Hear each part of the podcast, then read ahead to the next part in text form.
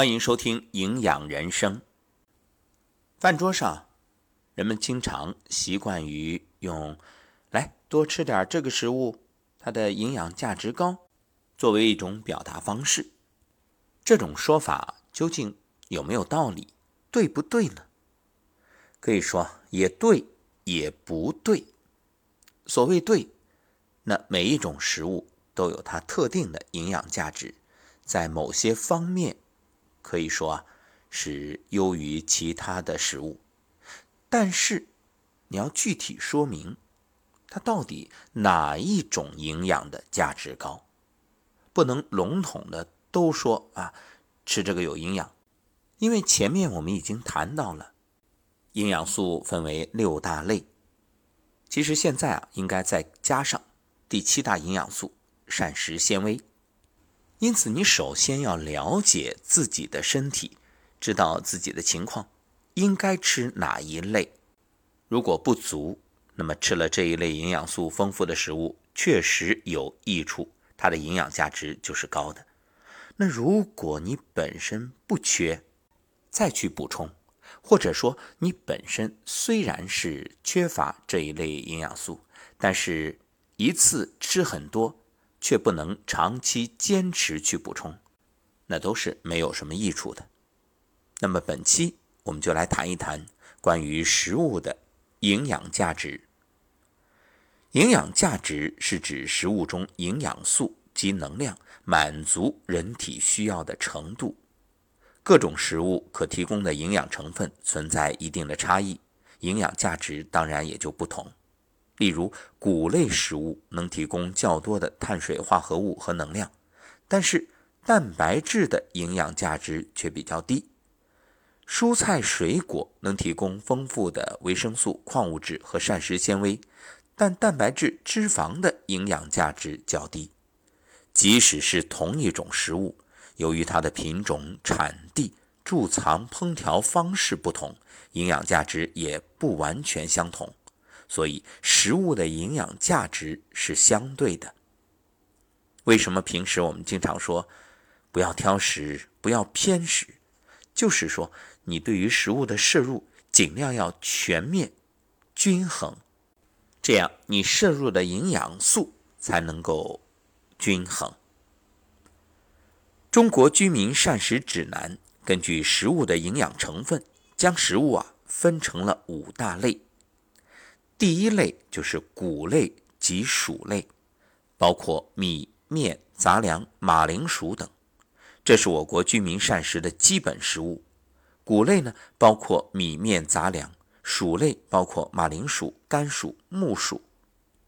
第二类是动物性食物，包括肉类、禽类、鱼类、奶类、蛋类等。第三类豆类和坚果，包括大豆及其制品。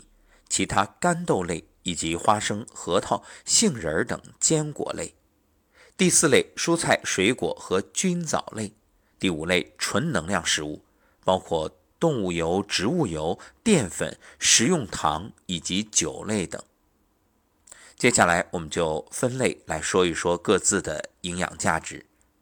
谷类及薯类营养价值以及它的特点。谷物食物呢，是中国传统膳食中最主要的能量来源，也是碳水化合物、蛋白质、膳食纤维和 B 族维生素的主要来源，对健康的作用不容忽视。淀粉是谷类的最主要成分，在蒸煮过程中啊，淀粉会吸收水分、膨胀、糊化，糊化的越完全，越容易消化。相对来说。鲜米不如精米易消化。什么鲜米呢？鲜米不是新鲜的鲜，而是米字旁加个山水的山。这是鲜稻碾出来的米，它的粘性小，出饭多。定义呢？鲜米是用鲜型非糯性稻谷制成的米。所谓的精米呢，是精稻的种仁儿。那怎么区别这个鲜米和精米呢？鲜米的米粒细长型或者是长椭圆形，长度大约七毫米以上，蒸煮之后出饭率高，粘性比较小，米质较脆，加工的时候啊容易破碎。颜色呢是白色透明的比较多，也有半透明和不透明的。精米的样子呢是圆圆短短，吃起来口感软硬适中，味甘淡，性平和。还有一种简单的区别方法，一般来说啊，南方多为鲜米，而北方呢多是精米。那相对来说啊，鲜米不如精米容易消化。在矿物质方面，谷类中虽然也含有一定的矿物质，比如钙。但是由于吸收较差，所以并不是钙的最好来源。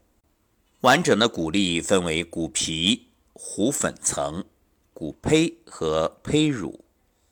谷皮中啊含纤维素和半纤维素，糊粉层呢含蛋白质和 B 族维生素，谷胚中富含 B 族维生素以及维生素 E，胚乳中含淀粉和少量蛋白质。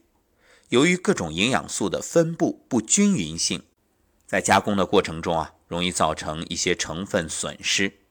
其实，这种精加工导致的损失，也正是现代人不能完全通过食物获取充足营养素的重要原因。比如，谷类对 B 族维生素，像维生素 B1、烟酸、生物素的贡献非常重要。由于主要分布在胚芽部，加工时加工的越精细，损失就越多。像加工精度高的大米面粉，可以满足人们的口感喜好，确实吃起来挺好吃。但是从营养学的角度来讲，加工精度高并不意味着营养价值高。加工过精的大米白面反而损失了大量营养素，特别是 B 族维生素和矿物质。所以现在其实很多人已经意识到这一点，我们会发现，反而是那种粗加工的煮出来的饭更香，虽然口感可能粗糙一点，但是那才是真好吃，因为这里面的营养素充足丰富，破坏的少。所以你会发现，反而是农村地区吃这种粗加工的食物比较多，这其实也符合农村地区的特点。因为农村地区相对来说啊，选择的食物的种类比较少，吃这种没有经过精加工的粮食、谷物类，就能够从一定程度避免维生素和矿物质缺乏。另外，烹调方式包括淘洗的过程，容易造成水溶性维生素及矿物质损失；蒸煮的时候也会损失维生素。说到这儿，想必各位就明白了，为什么要通过一些营养素来进行额外的补充。很多人会说，我吃饭就行。问题在于你现在所吃的饭和以前的饭不一样，加工太细，导致营养价值不高，营养素不充分。包括我们到饭店去吃饭，就算是名气非常大的饭店酒楼。他所注重的基本上也是什么样的做法来保证它的口味口感，极少会注意到其中的营养价值。再说薯类，薯类呢主要包括马铃薯、甘薯、木薯、红薯、芋头及山药等。不同种类的薯类所含的营养成分略有不同。薯类也是高淀粉食物，其含量甚至比谷类食物还高。不过有一点要注意，薯类食物的蛋白质含量不高。不过呢，它属于完全蛋白，所以你看，很多国家和地区会把薯类当做主食，在膳食设计时，经常把薯类与谷物互换。这个一说大家都知道，包括很多孩子爱吃的什么炸薯条啊、啊薯片啊，还有用薯类做各种形式的食物。薯类食物膳食纤维丰富，是谷类的一到两倍，主要包括纤维素、半纤维素、果胶等，有利于肠道健康。另外，薯类中含有胡萝卜素和维生素 C，这在谷类食物中是很难得的，而且其矿物质含量也比较丰富。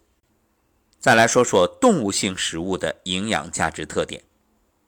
蛋白质中氨基酸种类多，各种必需氨基酸的构成比例与人体接近，氨基酸的利用率高，也就是蛋白质的营养价值高。这种蛋白质我们称为优质蛋白质。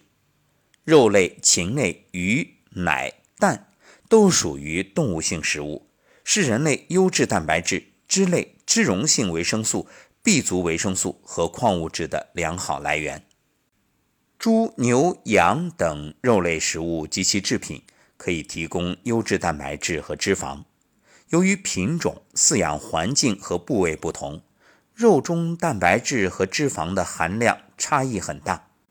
这类畜肉的肌肉组织，也就是我们常说的瘦肉，像里脊、臀尖、排骨、肋条等，其中蛋白质含量较高。畜肉除了动物的皮属于胶原蛋白外，大部分蛋白质属于优质蛋白质。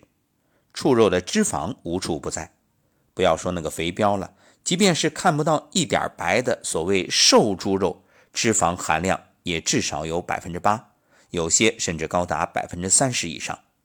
畜肉中的脂肪以饱和脂肪酸为主，同时啊，胆固醇含量也相当高。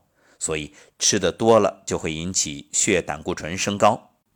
那么作为食物来源的时候，就要与其他来源的油脂配合食用。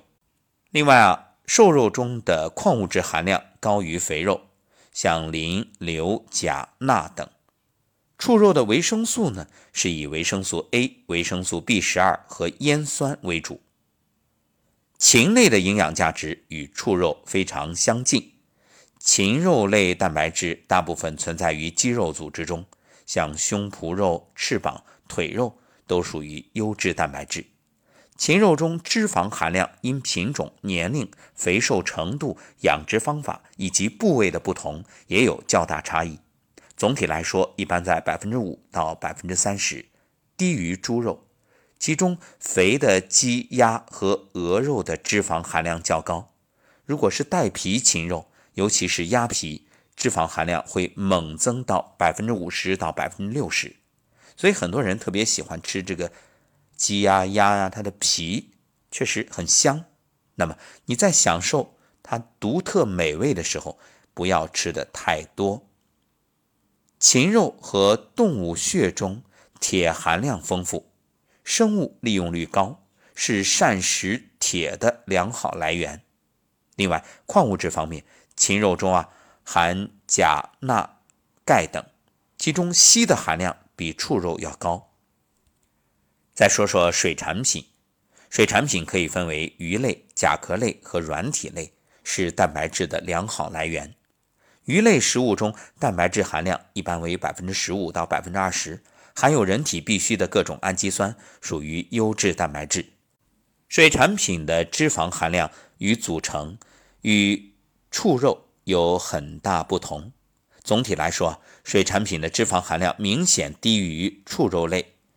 蟹、河虾、软体动物等脂肪含量比较低，但是脂肪组成上呢是以不饱和脂肪酸为主，吸收率较高。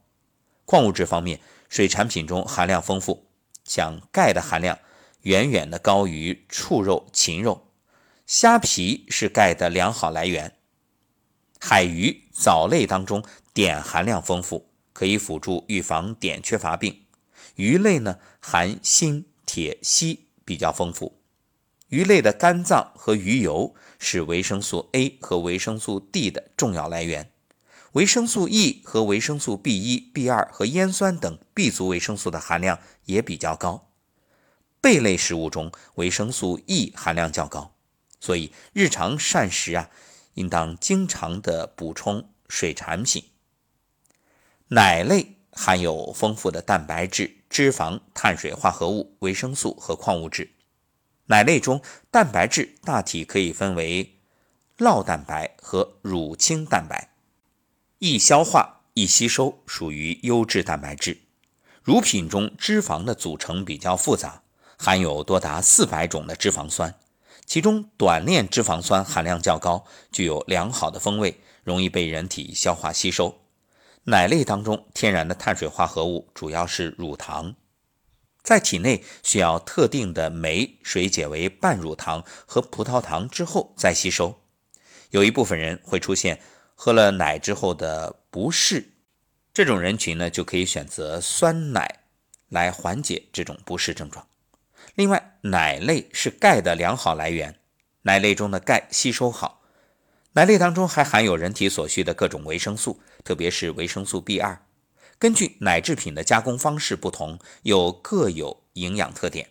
比如酸奶是用有益菌发酵之后生产出来的奶制品，与原奶相比，基本营养物质相似，而且不会出现乳糖相关的不适症状。所以你会发现，现在市场上的酸奶种类特别多。配方奶是在原奶基础上，按照不同人群的营养需要进行了复配营养成分的产品。奶油或者黄油呢，主要提取了乳品中的脂肪成分；奶酪主要是蛋白质。炼乳相对来说营养价值比较低，无论蛋白质还是脂肪的含量都比较低，而且添加了很多糖。这个主要就是人们对于口味的需求。乳饮料是以乳类为原料之一配制的饮料产品。需要注意的是，乳饮料虽然也有一定的营养价值，但是不能替代原奶。所以，尤其对于孩子的这个成长发育期，你要注意啊，看清楚到底是乳品还是乳饮料，这个天壤之别。以为孩子天天喝这些乳饮料就能补充身体需要的营养，这种观念是错误的。与其他食物相比，蛋类的营养价值相对较高。从蛋白质来看，无论蛋清中的蛋白，还是蛋黄中的卵黄磷蛋白和卵黄球蛋白，都属于优质蛋白质。鸡蛋中啊，百分之九十八的脂肪集中在蛋黄里，分散或细小颗粒，易于消化吸收。另外，蛋类食物几乎含有所有的维生素。特别富含叶酸、生物素等与细胞核及 DNA 合成密切相关的物质。在矿物质方面，蛋黄也是钙、镁、锌、硒的良好来源。但是有一点要注意，受到饲料来源的影响比较大。蛋类中胆固醇含量也很高，所以啊，不要一次吃的太多。